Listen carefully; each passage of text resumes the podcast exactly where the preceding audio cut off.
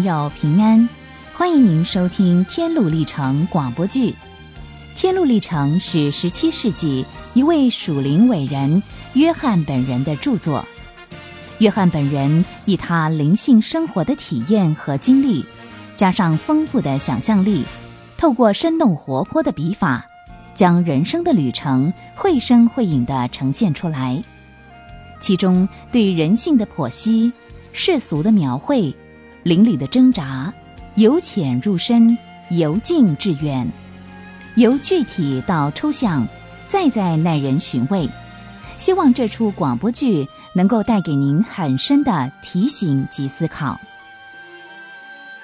前几回我们说到，解释者爷爷带领着蒙恩见识了一连串美好精彩的事物，于是蒙恩继续准备他的旅程。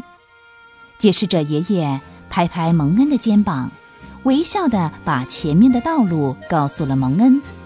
他带蒙恩来到了屋外的草地上，指着远方的一座山说：“孩子，努力的走到那座山去吧。上帝儿子的十字架就在那儿。到了那儿，你背上的重担就会自动脱落了。”蒙恩听到这里，非常的激动，急忙的问说：“解释者爷爷，那我要怎样才能够到那座山去呢？”“嗯，你看，这里有一条两旁筑着墙的走道，这两旁的墙叫做救恩墙。嗯，这条路呢，会引导你到那座山去。哦，记住，这是界限，千万不要走偏了。”去吧，孩子，时候不早了，你赶快上路吧。那解释者爷爷，我们再见喽！再见，好好保重。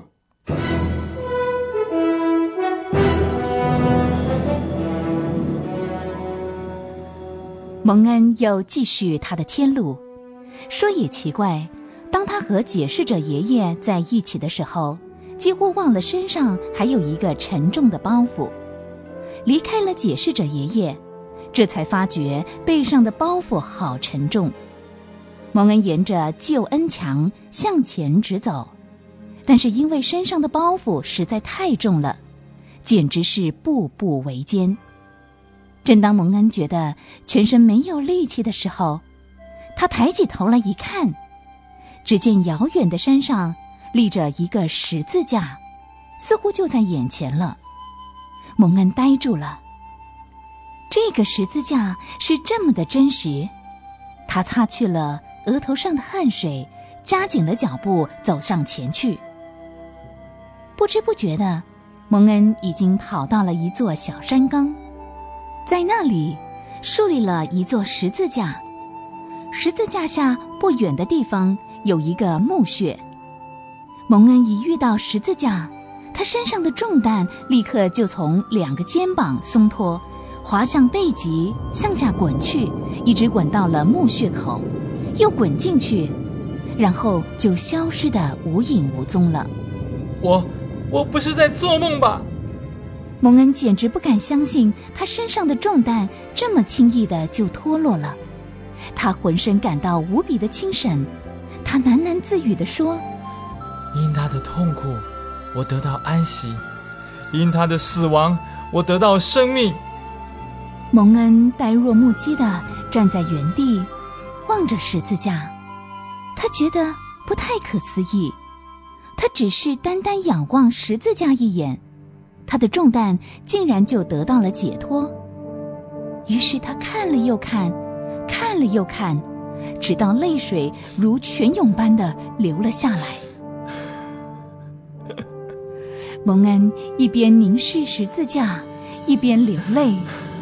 忽然发现，有三个浑身发光的人向他靠近，向他说：“愿愿你平安，你的你的罪已经已经得到赦免了。”接着，他就把蒙恩身上的破衣服脱掉，给他换上一套新衣服。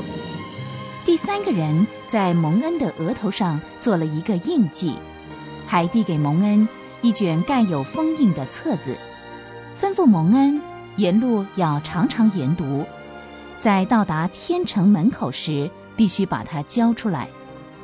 之后，这三个人就离开了。这时，蒙恩欣喜若狂，大声喊叫说：“一直背负重担，我千里迢迢来到这里，没有人能减轻我的痛苦和悲伤。啊，美丽的境地啊，是我蒙福的起点。到这里，我的重担得以卸下；到这里，捆绑我的锁链断裂了。神圣的十字架，最神圣的是。”那挂在十字架为我受羞辱的人。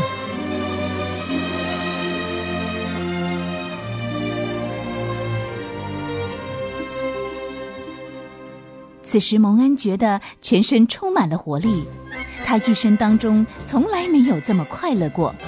于是，他加快了脚步，快乐的唱着赞美歌，继续的往前走。蒙恩一直走，一直走。到一处地势低洼的地方，在那里，他看见了三个戴着脚镣的人，他们在离正道不远的地方呼呼大睡。这三个人名叫愚昧、懒惰和傲慢。蒙恩一看这三个人睡成那副德性，就走过去，希望叫醒他们。喂，醒醒啊，醒醒啊，朋友们，要提高警觉啊！古书上说，因为你们的敌人魔鬼好像吼叫的狮子，到处游走，寻找可吞吃的人。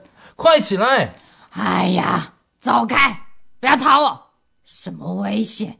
这里安全的很呐！关你什么事？你别管我，要睡觉啊！讨厌！走开！再让我多睡一会儿嘛！不要理我！